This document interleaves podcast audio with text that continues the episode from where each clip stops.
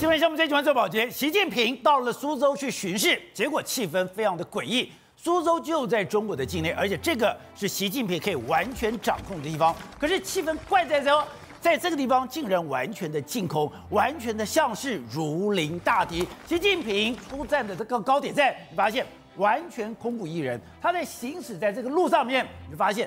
整个十步一岗，五步一哨，而且每个高架桥下面都有一个武警驻守。好，那你这走着走着，你两边都有驻家，就没有想到这两边的驻家现在完全被控制。里面这一段时间。你不可以用瓦斯，你不可以用瓦斯，你吃怎么办？就地方政府来提供你食物。大家觉得非常奇怪，你又不是像在 COVID-19 的时间，当时有很多的地方被封城，这些被封城的地方，这个民怨非常的高。所以习近平，如果你到了武汉，你到了这些这个地方，你接这个地方进行了高度的戒备，还有情有可原。为什么？你今天竟然到了苏州，你要用这种如临大敌的方式，你用这么强化强硬的方式来维护你的安全，这个事儿就有人讲了，因为习近平现在有非常强的不安全感。为什么不安全呢？原来他的情报系统可能出了非常严重的问题。我们看到最近有两件事情，第一是瓦格纳进行了叛变，就没有想到。现在习近平对于瓦格纳的叛变事前完全没有掌握，对于瓦格纳叛变的所有的过程完全失控。如果今天俄罗斯会发生这件事情的话，那今天习近平的国内是不是也有同样的危机？还有，现在俄罗斯因为瓦格纳叛变之后，他整个掌控的能力已经出问题了。现在中国跟俄罗斯已经牢牢的绑在一起，牢牢的绑在一起的时候。如果俄罗斯真的有一天垮台的话，那习近平会不会变成了世界的公敌呢？好，我们今天请到前边的大方首席的财经专家黄教授，你好，大家好。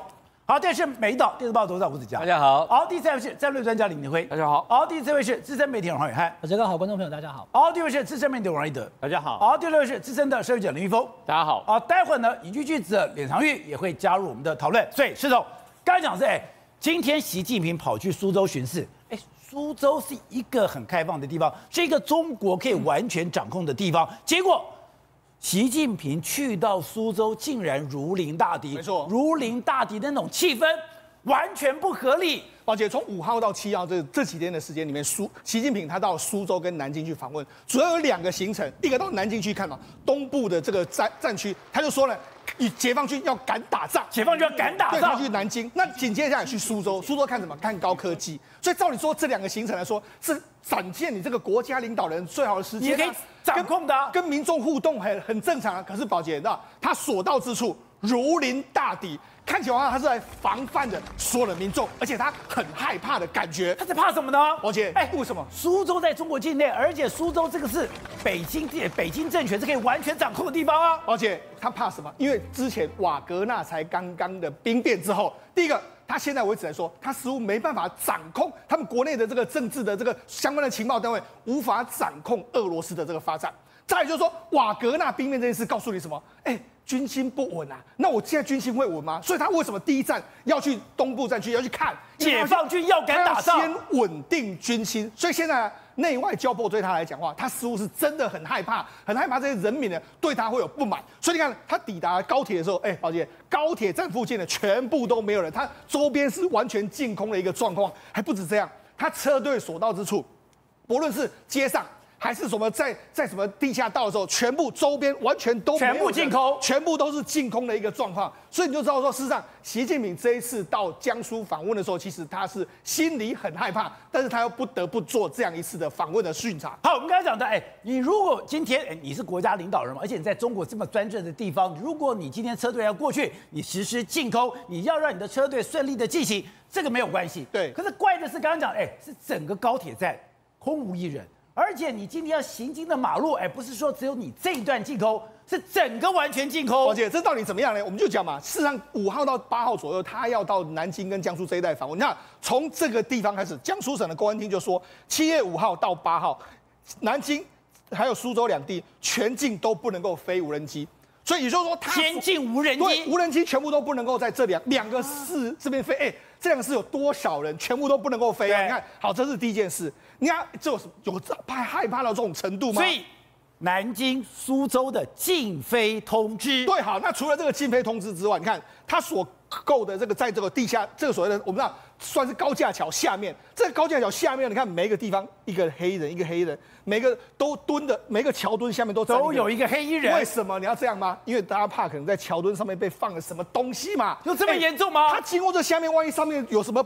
什么爆裂物怎么这样打倒下来怎么办？所以你看他这样子三步一岗五步一哨这样子，就是要防范。哦、所以习近平要从上面的高架经过，是在上面高架经过的时候，每一个桥墩对都放一个人。对，好，那你看，事实上你看，这是他要经过这个高架桥的时候，全部都被一辆两百米以外的这个这个这边有一台警车，全部把它堵堵住，而且堵住的时间非常久。所以这几天已经形成什么？江苏跟这个南京的市民有些说：“哎，这个有那么夸张吗？你要防门防成这个样子吗？甚至有些部分的路段全部都被封锁，都不能够走，你只能够走进去，你车子完全都不能够进来的一个情形。所以不是只有习近平经过的大道你进行了封锁，你旁边周边有一些小路，对，也是有进无出，不是很出。没错。那他这一次呢，他跟这个李强两个都到了这个地方，然后他们住的是凯宾凯宾斯基的这个大酒店，凯宾斯基的大酒店，你知道这周边被围了一个非常大的这个警戒圈，你知道。哦今天这边附近来说的话，都够不能够进去。那不能不止不能够进去，你知道这个饭店这几天还有这个饭店周边都是严密到什么程度？第一个，这个饭店呢，所有的服务人员都被叫回去了。目前为止是除了习近平之外，不能够有任何其他人，还有官中央的官员之外，不能有其他人住在这个饭店里面。所以说。今天服务习近平的已经不是这个饭店的这个人员，不是，是要他的中央警卫局。你这几天要订这个凯宾斯基的饭店的时候，看跟你说，哎，不好意思，我们在整修，我们现在在内部整修，然后所有的服务人员都被叫回去，叫回去换成是他们的黑色西装统一的这个制服人员，全部都在这个地方。然后不止这样，外面有非常多的警车，还甚至还有警用装甲车，连警用装甲车都有停靠在这周这个他的饭店的这个周边。好，那除了住在周周边之外，宝杰，你知道？因为他要经过了所在地的路呢，现在为止来说啊，不好意思哦，你很多的地方的楼层上面的窗户都不能够打开，甚至顶楼完全都要封锁，就这样一个状况哦。天哪！阳台要贴封条，全部都要封封住，不能够顶楼也全部要封锁，窗户可能也都要封起来。然后还有谁啊？如果你有衣物的话，赶紧把它收起来，不要让这个主席看到啊。所以他全部都要把它收光光的一个状态，要维持一个干净清洁的这个环境。好，所以刚刚讲李强跟习近平两个人同时到了苏州，对，就两个人住的不同的饭店，是，这很奇怪。好，你住的不同饭店，而且习近平住这个饭店里面，里面的人员全部被遣散，对，换了是穿黑西装进来的人。另外就是哎，通知这边周边所有的人。敬爱、呃，尊敬的业主住户，下午好。由于习近平要来苏州访问，苏州市公安局要求所有高层楼顶全部彻底封闭。烦请你将你家的衣物赶紧收走。对，所以你看做到这样一个程度，好，那除了这个之外，宝杰还有怎样？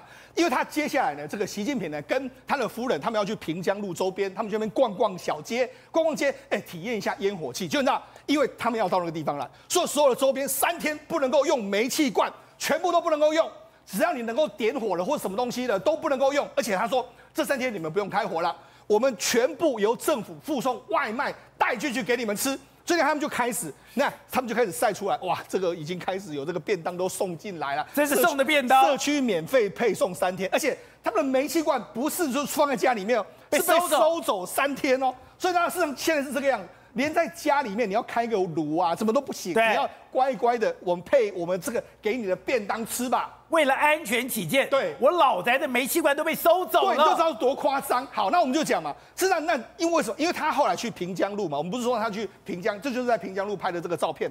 那拍的照片呢，宝姐，他不是有在公共场合跟他讲吗？但是人家就说那些人都是 set 好的啦，就是他们官方的相关的人员啦。那你看一般人的话，只能怎么看？你看这都是一般人拍出来，都是我只能够从这个缝里面，你知道管得多严？这都是从这个从河的对面拍的，从窗户里面偷偷看，看到习近平，窗户看到这个从河的对面拍，正常的人是不能够过这个河流的。所以，哎，我怎么把我们家的门，我把我们家的窗子开一个小缝，我才可以看到习近平？对，那所有听习近平讲话的人，对，都是演员，当然都是，可能都是演员，或者他安排好的人嘛。都你你一定要，搞不好还做过身家调查。根本就不在中国吗？你刚才看到有没有？他们在对面这样拍，为什么？因为。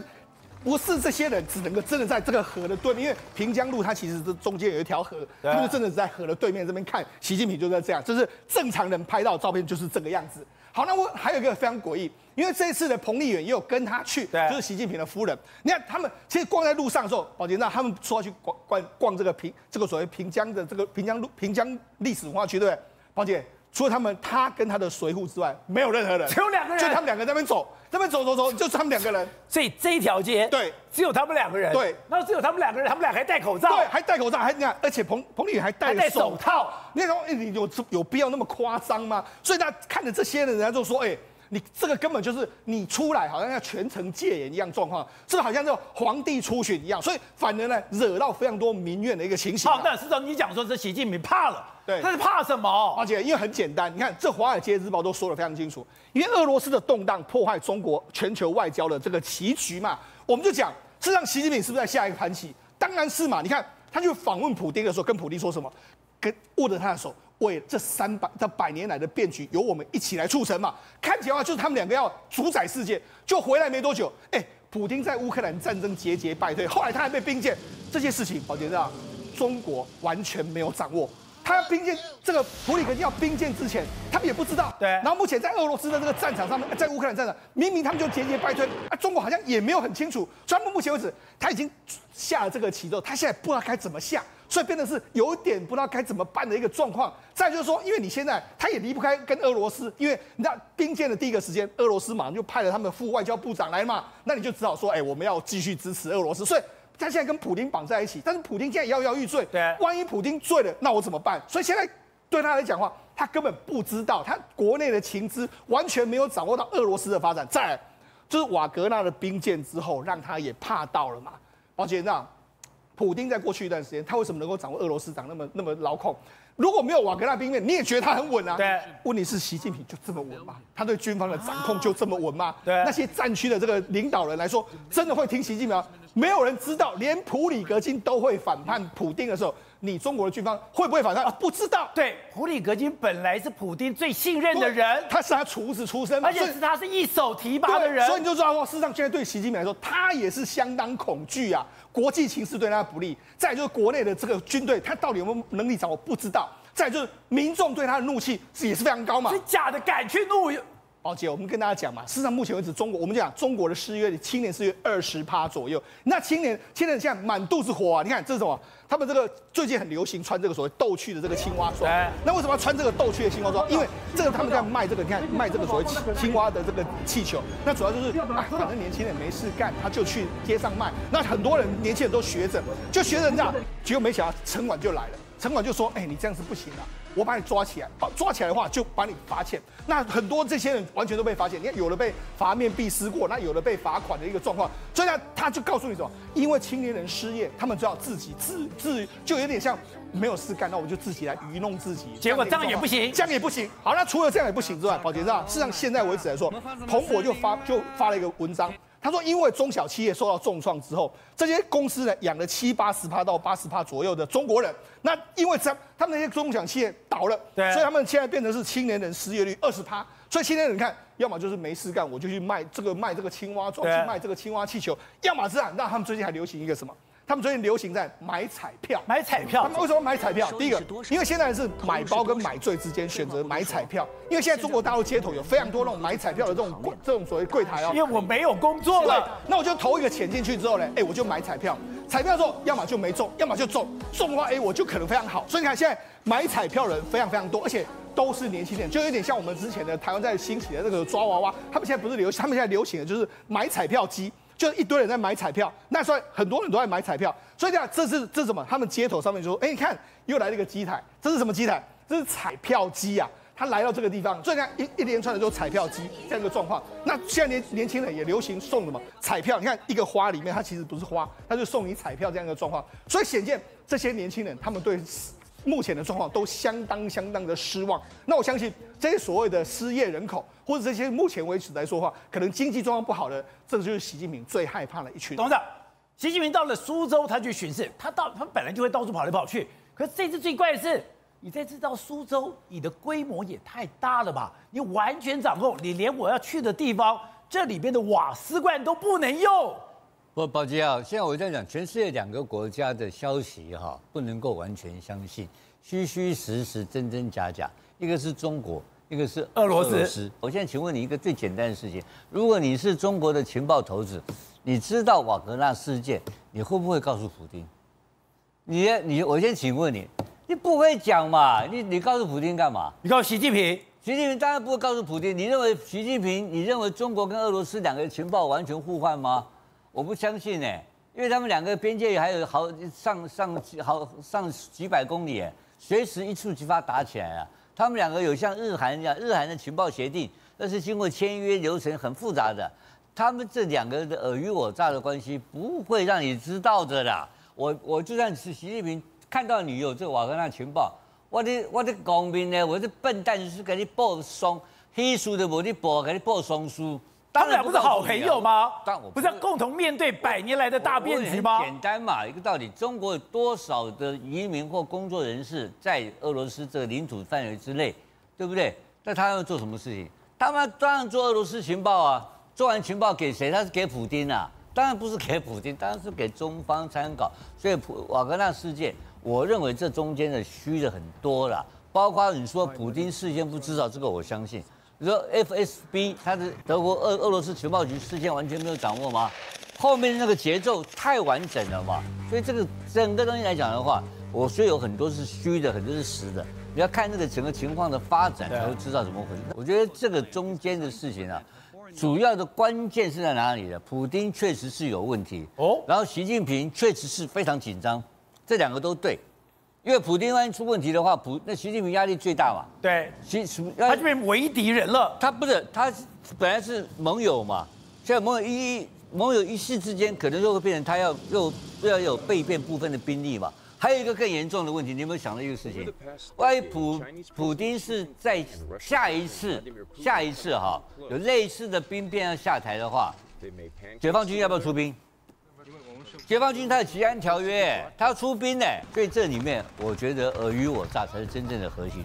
玉凤，对，这一次的商业周刊做了一个失落中国的专题，在上班跟上进之间选择上香，就是我没有班可以上，我也没有我也没有什么前途了，我只要嘛。去祈求，甚至我去赌一把。对，现在来讲的话，其实中国大陆的年轻人非常的辛苦啊，他们毕业即失业，他们现在的青年的失业率高达两成诶，十个人出来就两个人。有人讲这两成是低估的，对，有人讲到一半了。对，有可能呢，这低估的话，那大家都都找不到工作怎么办呢？最主要就是因为大陆它整一个经济出现了问题，他们在过去来讲，很多 GDP 靠什么？靠他们的房地产，但是房价呢崩跌之后呢，止不住了，现在青少年的失业呢。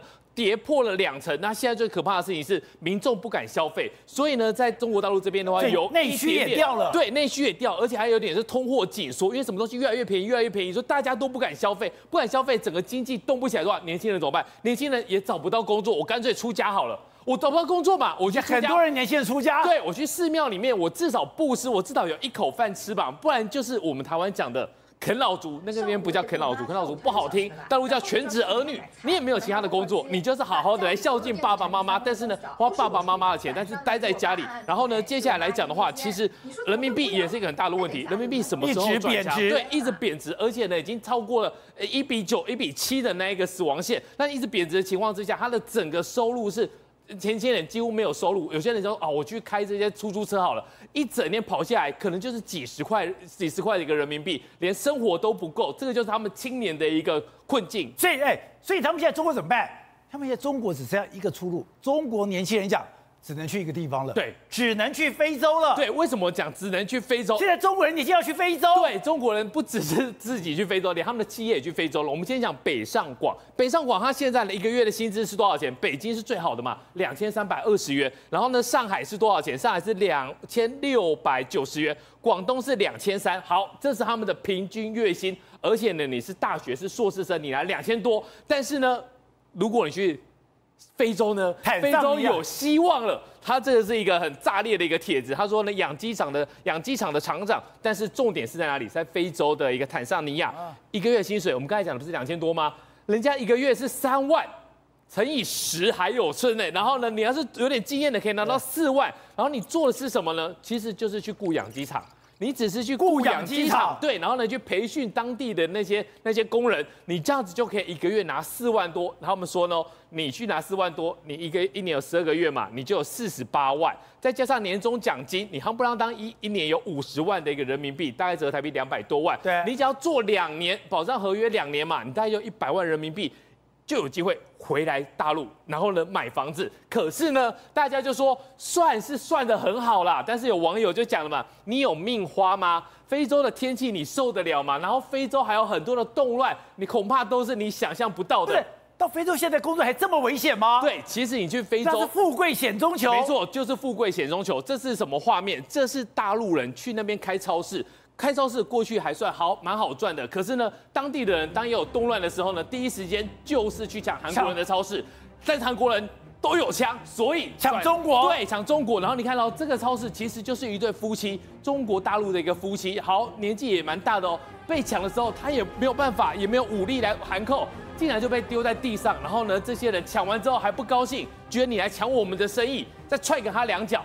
这个是在你在非洲，你做超市做非常辛苦。但是呢，另外一个画面，这个也是在非洲，有一个男生呢一个屋主，他上完洗手间，嘴巴叼了根烟，走出来看他，哎，抢匪进来了。但是你不觉得他很厉害吗？他转身从腰间就偷出掏出枪，马上反击。四个的抢匪被他打中一个，另外三个逃走了。他们说这个就是非洲的日常。天哪！你去上个厕所，我在非洲随时带枪，随时掏枪，随时开枪。没错，一般来讲的话，你在北京、在上海，你可能上厕所你要带卫生纸，但是呢，你在非洲你要随时带枪，而且你看这个不是第一次开了吧？他这个手法非常的熟练，所以你在那个地方呢，你要非常非常的小心。那另外有一个那个大陆的 YouTuber 也到了肯亚。到肯雅的时候，他拍的哇，你看到哇，这里很热情嘛。然后介绍，你看到这边的烤玉米只要四十先令，对，四十先令大概只要两两两两到两到三块的一个人民币。他觉得说哇，介绍这里以后我们来这个地方应该是大有前途。可是呢，影片还没拍完了，在巷子里面，嘣，抢匪就来了，被打了，直接拿枪托打爆他的头。他就想说奇怪，我一支影片我要介绍你们这里，结果呢，影片还没有，我帮你宣传，对，帮你介绍你的吃的、用的、喝的，结果被抢了，结果就被抢了，而且呢，刚好拍了下来，所以呢，你看他现在满头是血，他就说。这个地方是非常危险的，不是大家想象中的这么好。所以呢，大陆网友也笑，哇，你这个一支影片都还没剪辑，直接一镜到底，就从天堂到地狱。那这个地方呢，其实就是非洲最大的一个问题，因为很多的大陆人去那地方工作，去那工作的话，其实压缩到他们当地的一个生计。到当这些生计的时候呢，你以为他只是跟你吵架吗？他可能拿枪进去就直接来抢劫你。那这个情况之下，其实还有另外一个就是病毒。在非洲有很多很严重的一个病毒，假如说我们之前讲还有吗？还有伊波拉的时候呢，大家是不是觉得很可怕，对不对？还有马宝病毒，而那些病毒呢，很多时候呢是你也难想象的，他们伊波拉跟马宝是透过汗液就可以传就可以传染的，所以呢，很多人就说你去那个地方，你赚到钱，你可能寄回来家里给你的呃长辈，但是你可能没有命回来花。好，各位，刚才讲现在在中国有提到两个讯息，一个讯息是说，哎。现在习近平有一种不安全感，不安全感是说，哎，他居然对瓦格纳今天第一个你要开始兵谏，兵谏之后所有的状态居然完全不能掌握，这个让习近平非常的焦虑。还有，如果瓦格纳都敢兵变，那我的解放军，我的解放军对我真的是完全忠心吗？所以你就说，现在在中国就出现了很多怪现象了。对，现在习近平他心里非常矛盾了，因为他自己的所谓的情报系统。没办法告诉他真正瓦格纳这个叛变的真正原因哦。那就算叛变了，哎，怎么一天就结束了？这个其实他们也搞不清楚为什么中国搞不清楚，就一天就结束。那普里戈金到底在搞什么？普丁在搞什么？其实说真的，没有人跟习近平讲真话，因为他们底下真的也没有真实的讯息哦。所以习近平他现在变成说什么这个，就是说对于整个情势，你看最近他把蔡奇刚刚董事长讲了，把他变成国安委的副主席其中一个，以前都是什么？以前都是两个而已，一个就是总理，一个就是所谓的人大常委。呃，常委，那呃，人大委员长，这两个都是当然副主席，但是为什么把蔡奇增加成为副主席哦，其实就是代表什么意思呢？就当然这两个挂名，但是蔡奇真的是实质的掌控那个国安系统，就他的情报系统，那代表说什么？从普里格金从这件事情之后，就发现到说他的情报是失灵的。那如果情报失灵的话，今天他去出巡任何地方，会不会有人想要暗杀他？会不会有人想要这个这个什么有任何的这个状况出现？对他来讲的话，他当然非常紧张嘛。所以现在来讲，宁可什么？宁可呃错杀一百，对，错杀一百。所以就。就说，整个苏州的这种状况，这封城的这状状况啊，这个其实没有比那个那个什么疫情的封城还要还要差的。其实整个全封了，然后让足不出户。所以现在来讲的话，其实习近平心里是害怕的。害怕的原因是说，那中国有没有可能出现所谓类似普里格金、类似这个所谓的瓦格纳集团这样的东西？最近我们就听到一个江湖传言，是一个两岸非常重要的学者，一进到了中国大陆，却被带到小房间，却被扣下来。要不是那个两岸的学者关系非常好，马上打给国台办，国台办马上援救，搞不好人就不见了。对，我们知道最近这状况非常的特殊啊，因为其实台湾有很多好朋友，做两岸的好朋友，或是有一些朋友，他们其实都会被邀请到对岸去哦。那有些人去了就被抓了，那有些人去了之后呢，哎，其实啊很怪，一个系统邀请他来，结果他呢在进机场的时候被带到小房间去。那被他被邀请的，对，那要下到小房间之后就问，哎，但是问题那个系统呢，跟台办系统是不一样的。那问他说，那你是谁邀请来的？啊，结果他是台办系统邀请的，所以叫他马上打电话。啊，当然人家关系也非常好，马上打电话了。打电话之后，结果那个这个人呢，大家就说，好吧，那就你先进去了。进去之后呢，结果等到这个人开完会之后，见了很多人之后，又出来的时候，马上又被带到小房间去了。又被带小房间，带到小房间干嘛？问他说：“你不跟我确认了吗？我不都打给国台办了吗？那国台办都给你跟你讲了，我是你们邀请来的人呢、啊。本来就要回来了，回来就让他回来就好了，而且让他出境就好了。结果又带到小房间干嘛？问他什么东西？问他你这几天当中见了哪些人，做了哪些事情？什么意思呢？”就是说，其实它不同系统都很想要争业绩、争功绩。那这个系统它不知道那个系统邀请人到底做什么事情，所以他必须要把这个东西弄好之后呢，再把这个情报往上送。那这就让大家想谈一件事情，就是说，因为这个普里格金、这个瓦格纳集团这件事情啊，造成整个中国的这个情报失灵的情况之下，所以它整个系统全部都动起来之后，希望能够在掌控所有的事情来讲的话。不管你是哪个系统邀请的，另外一个系统一定也要拿到这样的一个情资，所以这样的话他们才不会被长官骂嘛。那不就跟梅西进到中国很像吗？这个有点像，都自己打自己，就是协横向的这个所谓的平行的协调机制哦不够，所以变成说他们有时候送上去的东西，这边来讲的话又被怕挨骂，那边想又被怕挨骂，所以你看梅西这些事情一进来啊，整个你看海关系统，然后他的移民系统。好，他的这个国安系统跟那个邀请的足协的，或者是说其他的什么侨联的那个系统，啊，整个都没有做一个协调，所以就造成现在我们上一次看到了梅西，上一次那个窘境那个那个情况哦，就代表说整个我们研判了哈，整个习近平周边来讲的话，他的那个所谓的决策的这个这个所谓体系架构已经开始发生一些变化。那这个发生变化主要的原因还是来自于习近平自己本身的不安全感。那这个不安全感从他第三任开始来讲的话，就开始不断的在很多事情出现了。那上有政策，下有对策。那底下来讲的话，他可能搞一些所谓的低级低级红、高级黑的这样的这样的一个情况。所以对习近平来讲的话，他现在要最要做的事情还是整肃内部。但是问题是整肃内部来讲，他提出很多东西，这个东西都没办法 救经济了。所以你会看到中国大陆怎么办？他现在大家等李强，你知道吗？等李强，你要大大阔幅。你说你要所谓的改革开放继续下去，那你要积极改革开放下去的话，那没有啊。但失业率那么多，所以整个来讲的话，全部跑到非洲去，要去非洲工作。所以为什么只有非洲是最后他们的这个所谓的最后的救命稻草？那这些大学生，中国大陆的大学还有失业率会越来越多。对的，现在当然全世界最关键的大事还是俄乌战争。俄乌战争，哎。最近出现很多的爆炸，甚至说，哎，现在俄罗斯有一个五万的军队已经快要被包抄了。对，没错。那么普瓦格纳的这个首领啊，普里格金不是已经证实从白俄罗斯又回到俄罗斯去了嘛？又回到俄罗斯去了。那呃呃普那个那普里格金获到获得一个保证，就是说，那普丁绝对不会杀他。那除此之外呢？可是啊，普里格金一定会堆心瓜，你知道为什么吗？他花了三百天，花了总共动用激发了三百万发炮弹所拿下来的巴赫姆特，竟然有三面都已经被乌克兰给抢回去了。那要命的是，那么现在呢，总共呢在前线，在乌克兰的前线呢、啊，俄罗斯的军队正规军呢，总共有十八万。